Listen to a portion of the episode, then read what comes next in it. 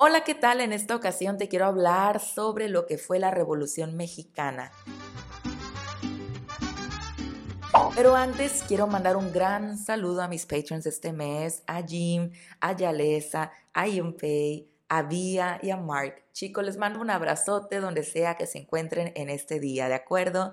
Y ahora sí, arrancando, ¿por qué les quiero hablar de la Revolución Mexicana? Bueno, primero que nada para diferenciar este día festivo, porque sí es un día festivo en México, cada 20 de noviembre es un día feriado en el cual las escuelas no trabajan ni los bancos y hay muchos desfiles en las ciudades.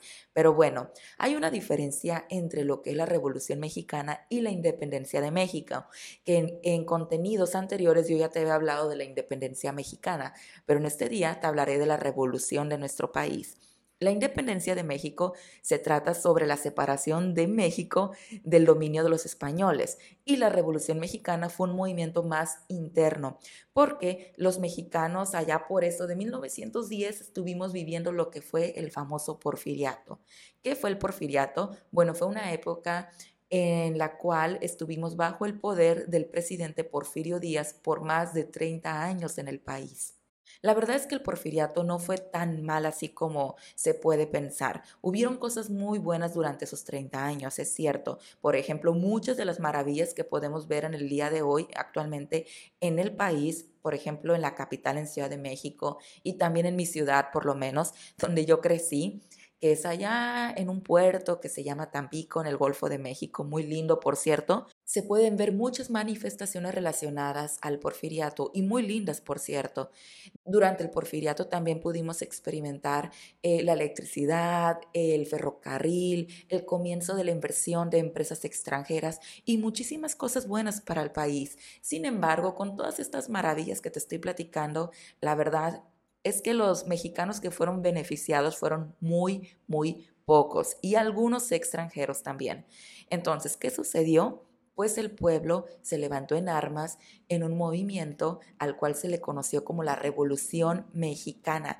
Cabe mencionar que durante la Revolución Mexicana hay muchísimos personajes importantes, los cuales si tú quieres aprender más español y buscar más de la historia, en este caso de México, Puedes investigar quién fue Porfirio Díaz, Francisco de Madero, como ya te hablé, Francisco Villa, mejor conocido como el Pancho Villa, ¿verdad? Emiliano Zapata, Victoriano Huerta, Venustiano Carranza, entre muchos más. Pero bueno, dando continuidad a esta historia de la Revolución Mexicana, la verdad es que todo el pueblo fue parte de este conflicto armado. A los revolucionarios que participaron en esa época, a todos los hombres, también se les conocía como los rebeldes, ¿no?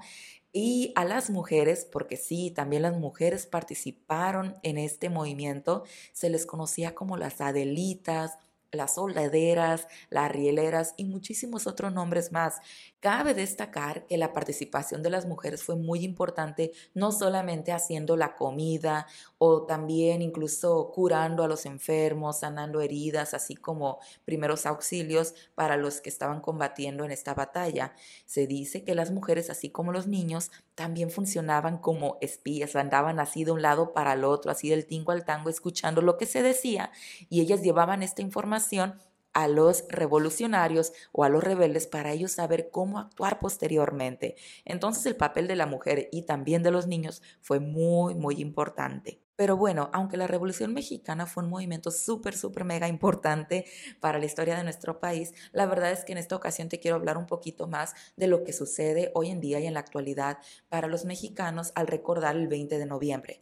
Primero que nada, déjame te digo que es un día festivo, es un día feriado en el cual las escuelas no trabajan, los bancos cierran, muchísimos lugares eh, están descansando, hay desfiles en las grandes ciudades, por ejemplo, el famoso desfile en la capital, un desfile militar muy bonito, por cierto. Hay números artísticos en las calles. Yo recuerdo que algunas escuelas, por ejemplo, cuando yo estaba más chavita, Recuerdo que hacíamos tablas rítmicas y participábamos de kermeses, las cuales recaudábamos fondos para ayudar a la escuela o a cierta iglesia también, porque las iglesias también aprovechan este día festivo para hacer kermeses en las cuales se recauden algunos fondos para ayudar a esta sociedad, ¿no? Pero bueno, En mi opinión, a diferencia del Día de la Independencia, yo creo que es un poquito más tranquilo.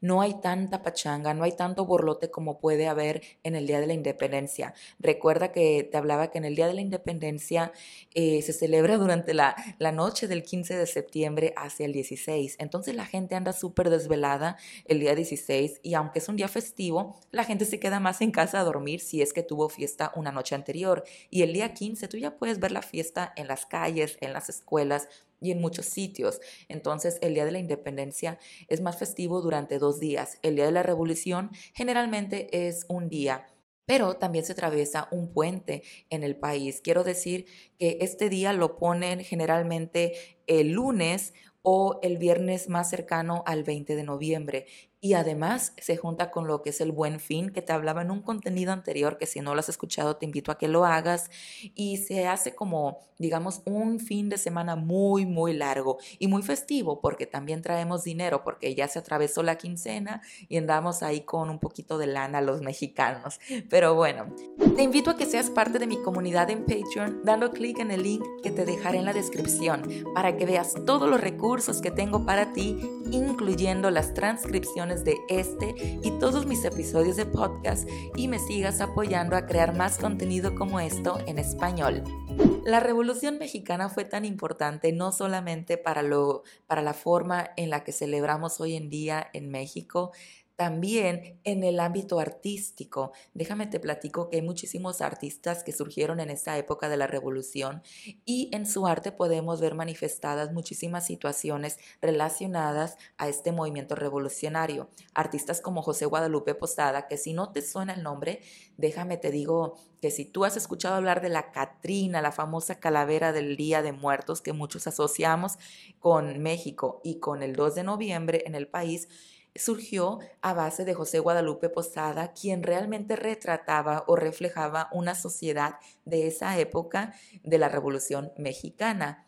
También tenemos al famosísimo Diego Rivera, que mediante sus murales podemos ver muchos aspectos que surgieron en esa época eh, en México. Te voy a contar así un secreto que ya no es tan secreto si lo estoy compartiendo aquí, y es que a mí me encantan los museos. Uno de mis museos favoritos eh, son los museos en donde tienen murales, porque a través de los murales, de esas obras artísticas enormes, tú puedes ver muchísimo de lo que sucedía en la historia de cada sociedad. Y uno de los murales eh, más impresionantes para mí son los murales de Diego Rivera, porque tú vas a ver así como un tutti frutti, a veces decimos, puedes ver por un lado algunos personajes, allá escondidos vas a ver otros y vas a ver también un poco de, de ese lado que a veces se oculta de la historia, pero lo vas a ver en los murales, o al menos las impresiones que tenía Rivera de lo que estaba aconteciendo en esa época. Si tú crees que la Revolución Mexicana nada más fue notada en las artes visuales, la verdad es que no. También, por ejemplo, te puedo hablar de la danza. Muchas de las danzas folclóricas en México tienen un origen relacionado a sus culturas muy único y me encanta hablar de eso. Pero también tengo que mencionar, especialmente en la zona norte de México, que nuestras danzas folclóricas tienen relación con esa influencia europea que llegó durante la época revolucionaria. Basta con ver simplemente las polcas, por ejemplo. Las polcas tú las escuchas y rápidamente asocias con la música de países de Europa, ¿no? Y cuando tú ves el vestuario, también puedes, puedes asociar y decir, no manches, esto parece un poquito con tal país de Europa. Porque sí, en esa época también a través de Porfiriato y todas estas relaciones de la gente, llegó esa música a nuestro país y también influenció en el área artística, dancística, que hasta el día de hoy danzamos estas danzas en el folclore mexicano con mucho orgullo, sintiendo que estamos reflejando o manifestando la historia de nuestro país. Y bueno, ya te hablé un poquito de las artes visuales, de la danza, pero también en lo musical.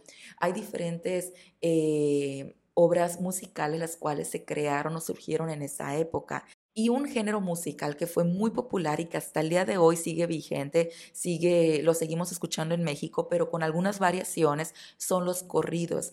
¿Y por qué te digo algunas variaciones? Pues bueno, los corridos reflejan o relatan las aventuras de un personaje que fue verdadero, que fue verídico, o también que fue un mito, ¿verdad? Entonces, el punto es que los corridos hablan muchísimo sobre estas aventuras, por ejemplo, de Pancho Villa, te menciono ahorita, pero la verdad es que los corridos se siguen escuchando hoy en día con sus versiones más modernas, ya que se escoge un personaje que está siendo famoso en la sociedad mexicana y se le hace un corrido. Entonces, prácticamente un corrido es el reflejo de una sociedad en diferentes épocas, desde mi opinión. Sin embargo, los corridos surgieron allá por eso de la época de la Revolución Mexicana. ¿Te gustaría saber, por ejemplo, sobre algunos corridos mexicanos? Pues bueno, te voy a hablar uno que es muy popular y es el de la Adelita. La Adelita, como te mencioné anteriormente, es como se les conocía a esas mujeres que se encargaban de participar en la Revolución Mexicana. Por ahí se cuenta que también la Adelita fue el amor de uno de estos revolucionarios y por eso en una parte de su canción se dice, si Adelita se fuera con otro, la seguiría por tierra y por mar se fuera con otro, la seguía por tierra y por mar, si por mar en un buque de guerra, si por tierra en un tren militar. Y si se dan cuenta, en este pedacito del corrido se mencionan esos medios de transporte que se utilizaban en esa época un buque de guerra o un tren militar. La verdad es que cuando yo escucho la Adelita, esa parte del comienzo, me siento así listísima para ir a pelear. Me siento una revolucionaria muy orgullosa de ser mexicana. Otro corrido es el de La Rielera. La Rielera habla sobre el amor que había entre un soldado con su mujer.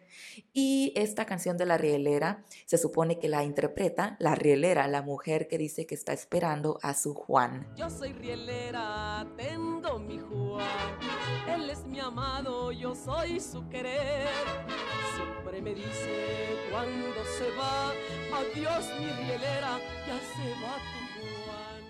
¿Alguna vez has escuchado la cucaracha?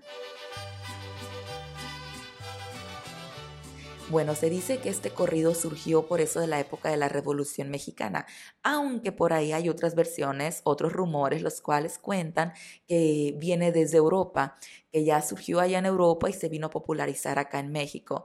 La verdad es que si surgió en Europa o surgió en México inclusive, la verdad es que cuando uno escucha la cucaracha rápidamente asocia con México, ¿no es así? Una de mis piezas favoritas de la época de la Revolución es Jesucita en Chihuahua. Se dice que Jesucita en Chihuahua era una de las favoritas de Pancho Villa, que él pedía tocar esta pieza a su banda de guerra, la pedía que la tocaran cada vez que iban a combatir. Pero bueno, la verdad es que todo esto que te comento son mitos, cosas que se han pasado, que se han contado de, generación en generación, ¿no? Y por último, pero no menos importante, la Marcha de Zacatecas, que en 1910 fue el himno de las fuerzas revolucionarias, especialmente en la División del Norte. ¿Saben quién comandaba la División del Norte? Pues sí, Pancho Villa. Yo creo que ese Pancho Villa era una persona muy feliz porque le gustaba musicalizar sus combates. Actualmente, la Marcha de Zacatecas es considerada el segundo himno del país y también es el himno nacional de la charrería mexicana. Pues muchísimas gracias por haber llegado hasta aquí, gracias por escuchar este contenido en español. Espero que te haya gustado, pero sobre todo que hayas puesto en práctica tu comprensión auditiva y que hayas aprendido un poquito más de la historia mexicana. No olvides que si te gustaría ver contenido como esto, todos los días puedes hacerlo a través de mis otras redes sociales. Te dejaré el link en la descripción. Cuídate mucho, te mando un enorme saludo y nos vemos luego. Bye bye.